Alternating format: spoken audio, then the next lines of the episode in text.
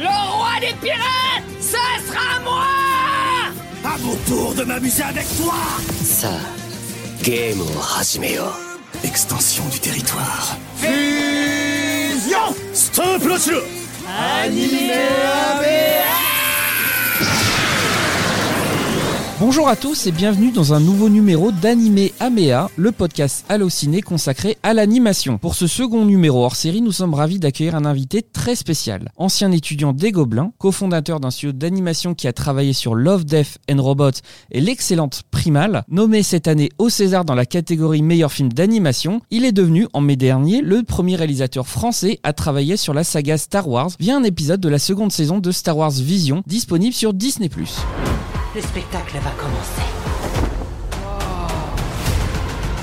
Julien Cheng nous fait l'honneur d'être parmi nous. Bienvenue Julien. Bah, merci pour l'invitation. Et à mes côtés pour cette émission, celui que l'on considère comme l'encyclopédie Disney, mais qui est également un expert de l'univers Star Wars, et ça, c'est pas une théorie, Thomas Humbert. Joli clin d'œil. T'as t'as vu ce, Ouais, ce franchement. travail-là Ouais, euh, J'avoue, t'as bossé. là. Ça, c'est le, tout, tout le boulot était sur cette accroche, quoi. Mais ravi d'être là. Salut Clément, salut Julien. On est vraiment très content de toi. On est, on est des, des très gros fans, euh, bah, à la fois de Star Wars Vision et de la cachette. Donc c'est vraiment un- une double consécration pour nous de te recevoir. Ça fait, je crois, plusieurs mois avec Thomas qu'on parlait de l'opportunité de te recevoir. Donc on est très content que ça se concrétise. Bah, merci, c'est hyper gentil. On sort pas beaucoup de notre cachette, justement, donc c'est assez rare d'avoir l'occasion de parler de notre travail. Donc, Vous êtes caché où alors Exactement. Bah, alors, on s'est caché au fin fond du 14e arrondissement. Et c'est là qu'on fabrique toutes nos images, nos histoires. Est-ce que tu peux un peu nous, nous parler de ton parcours et comment tu en es arrivé à réaliser un, un épisode de Star Wars? Oula, bah, ça remonte euh, à une quinzaine d'années. C'est-à-dire, quand j'étais étudiant au Gobelin,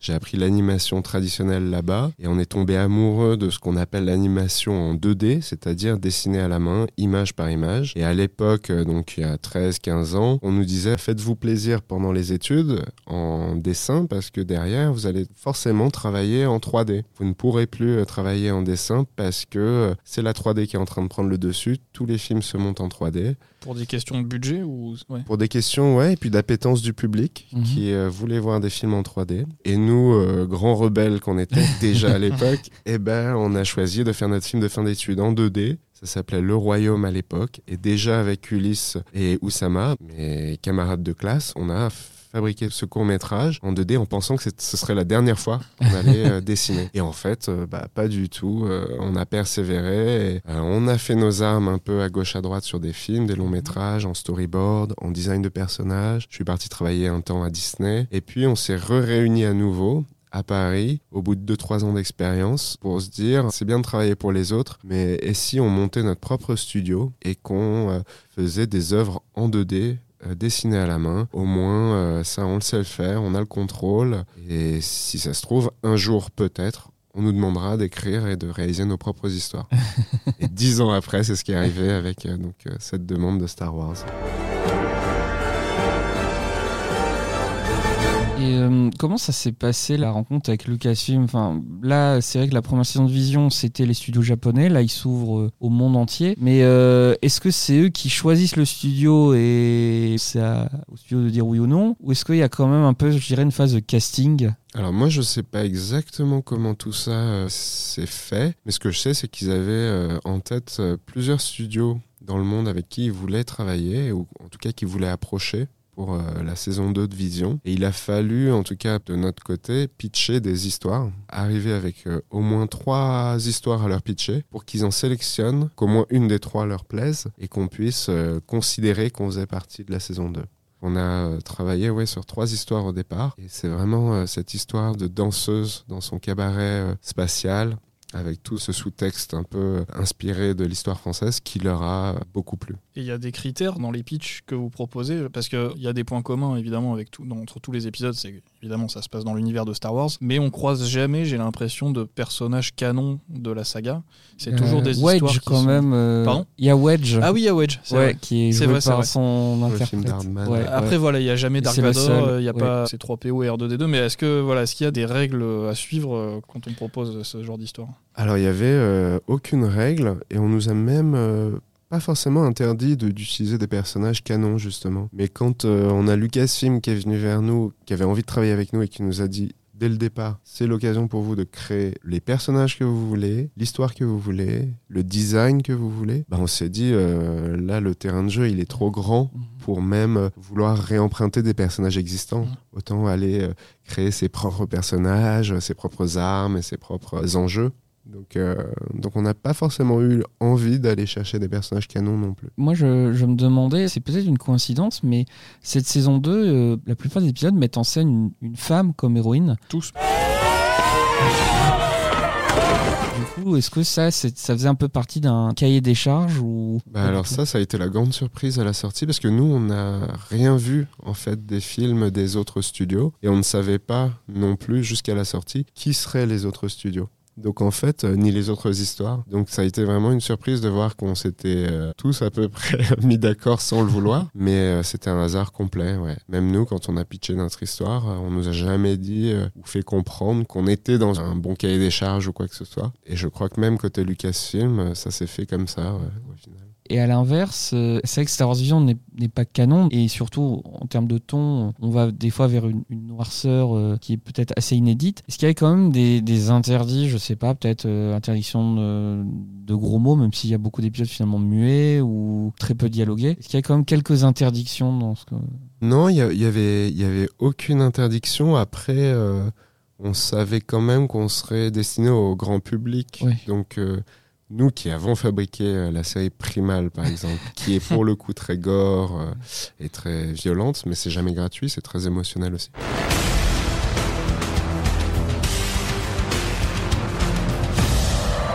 On savait qu'on ne pourrait pas non plus montrer euh, cette violence-là dans un film euh, Star Wars. D'ailleurs, on a voulu respecter vraiment l'univers Star Wars.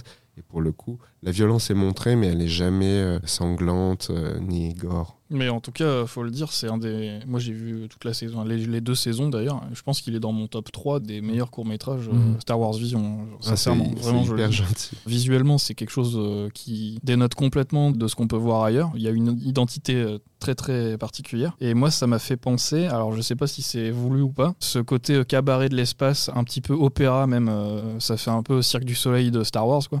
Et, mais ça m'a fait penser à une scène de l'épisode 3, La Revanche des Sith, où euh, Anakin et Palpatine se retrouvent euh, Ah oui, sur le balcon. sur le balcon Oui. d'une sorte d'opéra sur Oui, Coruscant. Et je me suis dit peut-être que cette scène-là vous a inspiré ce court métrage ou alors pas du tout. Moi j'ai mais- pensé au cinquième élément. Euh, Ah oui, je aussi. sais pas si c'était une référence. euh, Bah, effectivement, en fait, bah, moi j'ai grandi dans, à cette époque où le cinquième élément euh, a été quand même une, euh, un film assez marquant, notamment la séquence d'opéra. Et puis euh, la scène qui est dans Star Wars, en fait, c'est une des scènes qui effectivement a nourri cet imaginaire parce Yes. que On avait raison tous les deux. il y a ça, et puis il y a aussi tous ces personnages secondaires qu'on trouve dans Star Wars qui, pour moi, font vraiment euh, une grande partie de l'attrait du public pour euh, rentrer dans chaque fois dans les films et tout ça. C'est cette richesse en fait de population, de- d'histoires différentes. Par exemple, euh, les esclaves de Jabba sont des danseuses. Elles viennent de planètes différentes, ça se voit, et on n'en parle jamais. On connaît pas leur histoire. Et moi, ça m'intéressait d'aller prendre un personnage comme ça qu'on voit toujours plutôt en second plan et d'aller creuser toute une histoire et un drame autour de ces espèces-là, de ces personnages-là, pour les mettre en lumière. Le côté euh, danseuse de cabaret, c'était parfait Mm. Pour ça. Et couplé avec une histoire de résistance à l'Empire aussi. Bon, ça, c'est quelque chose qu'on retrouve dans beaucoup d'histoires de Star Wars, mais, mais là, je trouvais que c'était hyper intéressant de faire passer cette troupe un peu de comédiens. et, Enfin, et derrière, il y a des vrais résistants, quoi.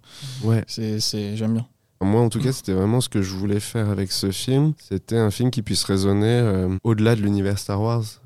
Et un des thèmes forts de Star Wars, c'est quand même les petites gens, enfin la, la population qui se soulève contre la tyrannie d'un empire ou d'une menace. Et dans l'histoire française, comme dans l'histoire de plein de pays dans le monde qui ont connu la guerre, on a ces histoires de résistance et ces petits héros qui ont contribué à leur manière à ce que la résistance remporte la victoire. C'était euh, ouais, une volonté de rendre hommage à des gens finalement assez euh, normaux, mais qui ont euh, participé à l'effort de guerre et à la victoire finale, comme Joséphine Baker, euh, qui était euh, performeuse dans les cabarets, devant aussi les nazis, et qui a récupéré des informations pour les donner à la résistance française, et a permis en fait à la résistance de remporter à, la fin. Je dirais que cet épisode est aussi une belle mise en valeur de tout ce qui fait la richesse de l'univers euh, créé par George Lucas. Par exemple, dans la saison 1, il y avait un épisode qui était vraiment dans le style Kurosawa, euh, qui revenait vraiment sur l'inspiration samouraï euh, des, des Jedi. Et tout de suite, on pense franchement, oui, occupation, résistance. Et les Stormtroopers, à la base, ont été conçus par George Lucas comme un ersatz, c'est finalement des nazis qui suivent une directive. Et du coup, je me disais que c'était amusant finalement de revenir aux sources des inspirations et de, de les revisiter. Et c'est pour ça que ça nous parle en fait, parce que c'est universel. hein. Ouais, complètement. L'adaptation dans The Spy Dancer, c'est vrai qu'on adapte euh, quasi littéralement l'occupation des nazis en France. Le cabaret est niché sur une colline façon Montmartre. Donc on pourrait vraiment être dans un film d'époque euh, pendant la Seconde Guerre mondiale. Et pour le design du personnage principal, de la danseuse Loï, en fait, je suis allé regarder vraiment les inspirations qu'on menait au design de la princesse Leia. Et quand on regarde certains dessins de Mata Hari, et des représentations de Mata Hari ou de personnages comme ça, on se rend compte que ça a été une source d'inspiration pour créer des personnages très connus de la saga Star Wars. Donc finalement, voilà, en piochant dans des éléments d'histoire et puis des éléments que George Lucas avait lui-même choisis, bah, on s'est retrouvé à créer une histoire très ancrée en France. Enfin, dans, dans la culture française, qui avait cette touche française, mais qui s'intègre quand même complètement dans les canons de l'univers Star Wars. J'ai trouvé que l'épisode faisait euh, merveilleusement écho à une série euh, qui a été faite en parallèle, évidemment, euh, qui n'a pas pu servir d'inspiration, c'est Andor, parce que ce que j'ai beaucoup aimé avec Andor, c'est qu'on quitte le prisme Jedi Sith de l'univers et justement on montre la résistance telle qu'elle est et on suit justement des personnages qui ont des masques doubles, des identités un peu secrètes et en même on, on explore un peu des prismes de la société qu'on effleurait à peine dans les films, la bourgeoisie, tout ça et justement The Spy Dancer était un complément euh, idéal de Andor et, me, me prouve que désormais je pense que moi ce que j'aimerais le plus voir maintenant on saura c'est justement plus des Jedi et justement voir le l'à côté en fait. Je suis complètement d'accord. Andor, c'est sorti après qu'on ait quasiment fini le film. Et à Lucasfilm, quand on a fait la post-production au Skywalker Ranch euh, à San Francisco, qui est déjà un endroit mythique où ils ont, ils ont mixé et fait le son de tous les grands films, bah, on nous a dit euh, Mais votre personnage pourrait complètement euh, être euh, dans la série Andor euh, parce que les univers sont proches. Alors moi, j'ai adoré la- Andor, du coup, c'est pas une surprise parce que Mhm. ça parle exactement de ce que tu dis. C'est ce côté terrien de la résistance, de la rébellion pour, euh, par petits coups, euh, renverser le régime. Et c'est quand même aussi euh, une continuité de ce que George Lucas a construit, parce qu'il y a beaucoup de politique aussi dans les films Star Wars, et des aspects qui sont très intéressants. Et dès lors qu'on les transpose à l'impact qu'ils ont sur les populations, bah là on a quelque chose qui est très euh, intéressant, parce que tout le monde peut s'identifier à leurs problématiques. Je suis d'accord avec vous, Andorre. Pour moi, c'est la meilleure série Star Wars jusqu'ici. Et peut-être que votre épisode va peut-être donner des idées aux scénaristes pour la saison. Enfin, que- Je sais pas si la On saison espère, 2 est on Peut-être qu'il sera canonisé euh, Ouais, dans la sait- saison on sait 2 jamais, d'Andor. On sait euh. jamais. En tout cas, un épisode ou même une scène d'intro euh, sur ce cabaret avec euh, ces personnages, moi, je Ah, j'achète, hein, Ah bah... clairement. Ah ouais, Ou l'adapter en, en long métrage. Hein. Ça, Aussi, ça- ça serait- ça simplement. Ah nous on prend tout. hein. La- Non, mais la en tout cas, ouais, c'est dans le même ton, c'est clair. Bah, bah, de toute façon, on voulait vraiment avec ce film, on avait carte blanche, mais on avait vraiment voulu rendre hommage à ce qui avait été construit avec Star Wars et, pouvoir euh, rentrer dans notre histoire, dans, ce qui a été fait de façon euh, euh, respectueuse. Mm. Mais je rebondis sur ce que tu disais tout à l'heure. En fait, c'est ça qui est génial avec Star Wars, c'est que c'est tellement riche et complexe. George Lucas a tellement pioché partout. Mhm. C'est à la fois un western, un film euh, de science-fiction Et- évidemment, de- c'est médiéval, c'est du samouraï, c'est politique. contes des mille et une nuits. C'est euh, ça. Vraiment. Finalement, tu peux arriver à faire un vrai Star Wars dans tous les genres qui soient, et c'est ce que vous avez fait avec, euh, bah, on peut dire un film de résistance, quoi. Ouais. Et Complètement, ouais. Star Wars, c'est un, c'est un terrain de jeu de fou, quoi. Enfin, c'est ça qui est. Ouais, et puis euh, C'est au, une galaxie au sens propre, au quoi. cœur de Star Wars, il y a des enjeux très humains, il y a des, des histoires intimes, l'histoire de familles qui sont séparées et finalement qui se rattachent à, l'espoir pour euh, se réunir. Et nous, c'est vraiment au cœur de, de notre histoire. Mm. Cette mère qui a perdu son enfant, qui en a fait le deuil et qui le retrouve des années plus tard et il est passé de l'autre côté dans le camp ennemi. Et ça, euh, c'est le drame des guerres aujourd'hui. Et c'est le drame euh, qui a sûrement eu dans Star Wars pour euh, constituer toutes ces troupes d'officiers qui ont envahi l'univers. Et ça n'avait pas été beaucoup effleuré. Je trouvais intéressant en tout cas d'aller effleurer cet aspect-là du recrutement parmi les populations envahies de ces jeunes qui, à la manière d'ailleurs dans le camp de la lumière des Jedi, de les former pour qu'ils deviennent ces futurs officiers, ces troopers qui vont envahir d'autres planètes. Mais c'est quelque chose qui aurait pu être exploré dans la postlogie avec le personnage de Finn, peut-être. Parce que c'est un Stormtrooper, lui, recruté, et on connaît finalement pas trop son passé, ça, ça aurait pu être... euh, Complètement. moi, ça me fait penser à ça. Effectivement, ouais, c'est peut-être quelque chose qui manque encore de...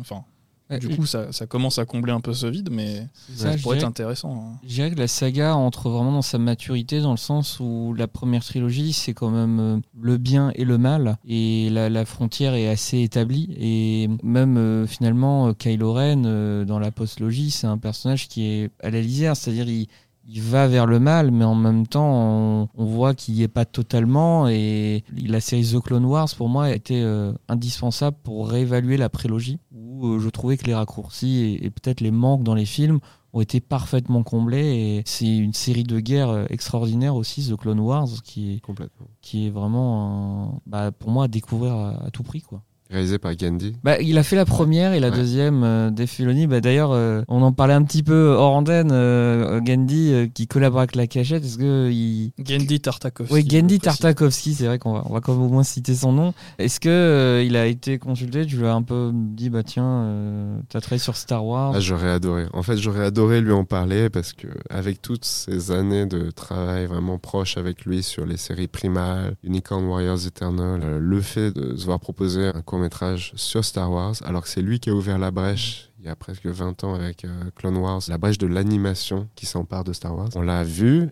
et on n'a vraiment pas osé lui en parler tellement on voulait garder ce secret euh, par respect pour les équipes de Lucasfilm, de Disney. Et je crois qu'on a bien fait parce qu'au final, on voulait euh, faire nos armes nous-mêmes. On voulait Ouais. euh, nous-mêmes écrire cette histoire, le- concevoir les personnages et, et aller jusqu'au bout du film sans avoir forcément à le consulter. Parce que par ailleurs, en fait, on le consulte pour les travaux qu'on fait ensemble. On doit aussi maintenir quoi, une forme d'indépendance Oui. quelque part. Ouais, C'était frustrant de ne pas lui en parler.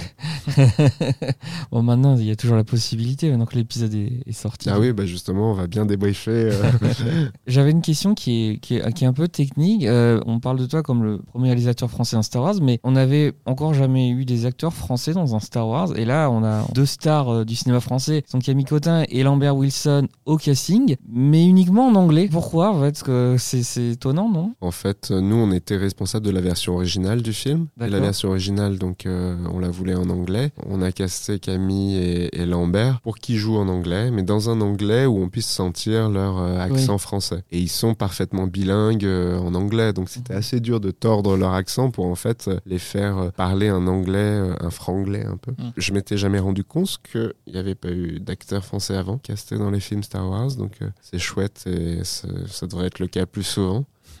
et vraiment, euh, ils ont été euh, parfaits pour le rôle et ils ont apporté toutes les couches de subtilité et d'émotion qu'il fallait et d'humour aussi pour que les personnages, très vite, on, les sente, ils soient incarnés. Parce qu'en 15 minutes de film, pouvoir faire rentrer tout de suite le spectateur dans les enjeux des personnages, ça tient beaucoup au- à l'acting, enfin au, au jeu, bon, à l'écriture aussi, mais pour qu'on sente tout de suite qu'on est avec eux dans cette salle en train de monter ce coup pour euh, espionner euh, les, les troopers et puis les relations familiales entre eux. Devaient fonctionner pour que l'émotion passe à la fin. Donc ça a été génial de travailler avec euh, Lambert, je le connaissais un peu parce que j'avais travaillé avec lui euh, sur Ernest Célestine. C'est un acteur qui a une palette, un éventail de jeux qui est incroyable. Il a une portée, euh, je dirais, blockbuster ho- hollywoodienne. Et c'est vrai Ouais. que du coup. euh, Et Camille Cotin, qui est bah, un peu la nouvelle actrice vraiment euh, convoitée d'Hollywood. Donc c'est vrai que je me- je m'étais même demandé si la, la demande venait pas justement du, bah, des Américains, de se dire bah, c'est des acteurs identifiés auprès de notre public. euh, du coup, ce serait cool de les avoir. Ou... Quand il s'agissait de trouver des comédiens à caster, côté Lucasfilm, la demande était d'aller vers qui on voulait. Mais alors c'est vrai que s'il y avait des acteurs et des actrices un peu identifiés, surtout auprès du public international, ils nous ont fait savoir que ce serait super quoi. et donc on a, on a regardé un peu euh, et on a casté euh, Camille et Lambert vraiment pour leur qualité propre et puis parce qu'aussi euh, bon, ils sont un peu reconnus internationalement, enfin ils doivent l'être. Ouais. c'est comme je trouve une fierté que les studios d'animation français rayonnent dans le monde. On l'a également vu avec Arkane, studio Fortif. Illumination aussi. Illumination, voilà. Enfin, là, MacGuff, euh, euh, là, ça fait vraiment de- en termes de décennies, quoi. Justement, euh, qu'est-ce que les studios français peuvent apporter justement dans ce secteur de l'animation et pourquoi justement ça cartonne autant en fait? Ah, C'est une très bonne question et je pense qu'en France, en fait, on a une énorme culture. Qu'on le veuille ou non, il y a une énorme culture donc euh, liée à l'histoire et puis une culture visuelle, artistique forte. Rien qu'en animation, on va dire qu'on a grandi avec énormément d'accès aux comics, mais à la BD franco-belge et au manga. Et du coup, il y a beaucoup d'écoles d'art en France qui forment d'excellents euh, techniciens, beaucoup d'écoles d'animation qui sont excellentes, dont les Gobelins dont je viens, avec Ulysse et Oussama avec qui on a fondé le studio. Donc tout ça participe à créer euh, quand même euh, tout un vivier de talent hyper dynamique et intéressant parce qu'on est au milieu de l'Occident et de l'Orient, c'est-à-dire qu'on est quand même influencé par l'animation euh, disneyenne américaine, mais aussi par l'animation venue du Japon et d'Asie. Et du coup, nous, on fait encore autre chose. Je crois que c'est aussi ce qui plaît, mais je pense qu'il y a une dimension en plus dans les œuvres justement, des... peut-être hein, en tout cas des œuvres de voilà Fortiche, Illumination, MacGuff les nôtres, c'est qu'on s'arrête pas non plus qu'à la technique ou à des choses qui existent, mais on va toujours essayer de pousser le médium encore plus loin, euh, peut-être dans la peut-être la subtilité des messages, la profondeur un peu des relations, ou en tout cas on s'arrête pas à des recettes forcément. Ce qui a changé actuellement, c'est les... avec les plateformes, on voit que maintenant on s'arrête plus à une nationalité, c'est-à-dire que un contenu euh, de telle origine peut cartonner dans le monde en France, on l'a notamment vu avec euh, Lupin, qui est devenu un des plus gros succès de Netflix, en ouvrant les portes euh, bah, au monde. Euh, un, contenu sort le même jour dans, tous les pays. Il est traduit simultanément et c'est agréable de se dire maintenant, on a les mêmes refs en fait finalement que, n'importe quel public qui est abonné à Disney+, qui est abonné à Netflix. Et peut-être que ça aussi, ça a changé. Peut-être qu'en France, nous, on a peut-être plus l'habitude de déjà pas se contenter de ce qu'on produit dans notre pays, mais peut-être qu'aux États-Unis, qui est un, secteur un peu plus renfermé, peut-être que justement ça ouvre aussi le public notamment à l'Europe et à l'Asie. Bah, la démarche de Star Wars Vision, en tout cas, ça démontre ça. Ouais. Complètement, ouais. Je pense que ça fait effectivement seulement quelques années que les grands euh, acteurs euh, de l'industrie euh, cherchent des projets conçus localement, mais qui aussi ont des personnages, des enjeux très locaux parce qu'ils pensent que ça peut vraiment toucher déjà le bassin autour duquel ça a été créé, mais le monde entier par extension, et ça se vérifie. Et je crois que Star Wars Vision, ça a été vraiment l'occasion pour nous effectivement d'explorer des contenus et des histoires très locales, mais avec voilà cette universalité qu'apporte Star Wars. Et effectivement, le fait de sortir le même jour partout dans le monde, ça c'est une dimension qui est incroyable pour un auteur ou un réalisateur, c'est tout de suite se voir recevoir des retours de personnes qui sont en Argentine ou au Cambodge ou en Asie, euh, en Europe, sur cette histoire qui les a touchés pour une certaine raison de cette histoire euh, qui a été conçue en France. Eux, ça les a remués par rapport à leur histoire euh, à eux, chez eux, et ça, c'est incroyable à, à recevoir en fait en tant qu'auteur. Je regrette presque même que dans, dans Vision, euh, il, me semble que le, nom du pays est mis au début avec le titre. Et je me dis, c'est presque dommage que ça n'arrive pas à la fin parce que je me dis, ce serait tellement génial de regarder un épisode sans vraiment savoir euh, de quel pays il vient et de se dire, ah, tiens, il vient de tel pays. Il y avait des pays euh, bah, assez évidents comme bah, la France évidemment et la Corée du Sud ou encore l'Angleterre, mais voilà, des pays peut-être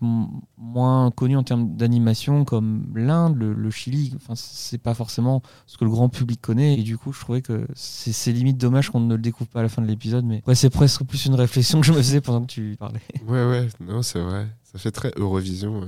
Oui, c'est ça. à la fin, on donne des points et. Est-ce que la galaxie Star Wars, c'était pas l'univers commun de tous les pays du monde? Ils partagent tous. C'est beau, c'est beau. C'est beau, ouais. on approche de la conclusion de l'émission. Bon, évidemment, on est, on est très gros fan de Star Vision, mais aussi de, de, la cachette. Est-ce que tu peux un peu nous, nous, nous, parler des prochains projets, à la fois toi euh, en, tant que réalisateur, mais du studio? Il y a Collège Noir euh, qui arrive. Bon, là, c'est notre plateforme, c'est ADN qui va la diffuser. Est-ce que tu peux un peu nous en dire quelques mots? Bah, Complètement, ouais. Ça, ça a mis, euh, bah, ce qu'on disait au début, une dizaine d'années avant qu'on puisse avoir et l'expérience en tant que studio techniquement de sortir ces, images, mais aussi en tant que producteur d'arriver à concevoir les histoires et puis les financements pour créer ces œuvres. Et notre première série, donc en production déléguée au studio La Cachette, sera Le Collège Noir, qui sortira cette année vers Halloween de cette année euh, sur ADN. Et on est très content euh, d'être arrivé à produire enfin nos propres œuvres. On a la série aussi d'Oussama qui s'appelle euh, Média Vie de Passage qu'on aimerait lancer dans la foulée. Euh, on est toujours sur euh, là sur des séries destinées aux ados adultes. Donc ça c'est un peu différent aussi de ce qu'on a connu aussi. Et puis moi je suis en train de développer un prochain long métrage. Donc je suis en train de le storyboarder là actuellement. D'accord. On a, on a d'en savoir plus. Et pas de saison 3 de, de Primal, c'est pas prêt? Ah, ça, je peux rien dire. Ah, Je peux rien dire. On rester patient, mais en tout cas. Faut être patient, faut rester patient. ouais. S'il y a une saison 3, je suis, je suis intrigué en tout cas, parce que bon, j'en dirai pas plus. Mais Bah, quoi qu'il en soit, faudra suivre. en Ouais. tout cas, euh, moi j'ai envie d'en voir. Enfin, j'ai tellement adoré les deux premières saisons que. Bah, c'est ce que j'allais dire aux, aux internautes. Si vous, vous regardez tout ce que la cachette a fait, en fait, ce sera plus Ouais, simple. Ouais. Mais ouais. Sauf si vous avez moins de, je sais pas quel âge. Ouais, primal, oui, Primal pour, le les, coup, c'est pour les plus grands. euh, c'est- alors, euh, je pitch juste rapidement, c'est un buddy movie, je, je dis toujours ça, entre un, un homme préhistorique et un tyrannosaure qui adore euh, chasser et bouffer et Ouais, mais- tuer. Dit comme ça, on dirait Denver, le dernier Ah ouais, dinosaure, alors mais- que c'est pas du tout le cas. Quoi. Ah bah chasser, bouffer, tuer, ça, ça euh, va. là je crois qu'on déjà c'est très gore et c'est muet. Et ça, je trouve ça génial parce que je, je fais vraiment ma promo. J'avais eu Gandhi au moment du lancement de la série au téléphone et je lui avais dit c'est génial parce que moi j'ai tendance comme beaucoup de gens à me déconcentrer maintenant quand regarde quelque chose avec le téléphone et tout ça. Et là le fait que c'est muet, je suis obligé de regarder parce que sinon je, je ne suis pas l'histoire. Et j'ai trouvé ça génial de, reprendre cette habitude. Quoi. Ouais, Et- et le, le fait de pas faire parler les personnages, on retrouve les, un peu les, les sources de l'animation. C'est c'est Ah ce bah qu'on oui. retrouve dans certaines scènes de Pixar, par exemple, où ça parle jamais, où en fait c'est la musique qui parle et c'est c'est l'image avant tout. Et là, c'est ça, ça renforce vraiment l'histoire. Et là, c'est Ah hyper ouais. puissant La, dans, dans la Primal. mise en scène avant tout. Quoi. Ouais. Ouais, la mise en scène, le storytelling visuel. Et nous, on a énormément appris en fabriquant ces séries-là avec euh, Gandhi. C'est cette maîtrise du langage euh, visuel, du montage et de l'émotion qui passe juste avec euh, voilà, des personnages qui interagissent entre eux, sans dialogue. Et on peut faire passer beaucoup, beaucoup, beaucoup de choses. Et, et je crois que pour l'anecdote, il- c'est lui qui vous a contacté parce qu'il vous a googlé ou un truc comme. Enfin, Ouais, il a Ouais. cherché sur Google, il a bien aimé euh, vos travaux et il s'est dit je vais les contacter quoi. ouais, ouais. Il a trouvé Et la cachette. C'est ça. c'est ça. Et nous, on n'y croyait pas, et- parce qu'on n'est pas très branché série cartoon. Et quand il nous a montré le storyboard euh, monté de son premier épisode, euh, genre on est tombé par terre parce qu'on était presque en train de pleurer à la fin de 22 minutes de storyboard crayonné, avec sa voix off par-dessus qui faisait tous les bruitages. et on s'est dit, waouh, c'est violent ce qu'on vient de voir, mais c'est hyper dramatique et c'est hyper euh, émouvant. Et ça, on veut le faire. Moi, pour le coup, j'avais tout lâché euh, pour superviser ce projet et qu'on fasse le pilote. C'était un court métrage à la base. Et on a, on a fait ça avec tellement de passion que ça a beaucoup plu à la chaîne. Et ils ont validé une série entière de 10 épisodes. Et puis c'est devenu ce que c'est devenu, c'est-à-dire un vrai objet euh, culte. Enfin, nous, on trouve de cinéma à la télé. Ou de- Et c'est une des seules œuvres, premières œuvres en tout cas que nous on ait fait, qui a traversé les frontières du public plutôt branché anime. C'est-à-dire des Mhm. publics branchés documentaire ou live, action, ont regardé Primal comme un film, quoi. Et ça, c'est génial. Je sais pas si Thomas t'avais une, une dernière question. ou- Ça fait plaisir de reparler de cette série parce que c'est vrai qu'elle est. Il y a, je pense à tout un public qui la connaît peut-être pas forcément, Ouais. qui serait qui serait hyper client de ça. Donc euh, si vous connaissez pas, euh, je vous conseille encore. Vraiment, c'est. Le regardez juste pas en famille. On, Oui, non, vraiment, voilà, on insiste ouais, vraiment on sur insiste point, encore et c'est mais- très très violent. Ouais. Mais jouissif aussi. Du, Ouais, ouais. quand même.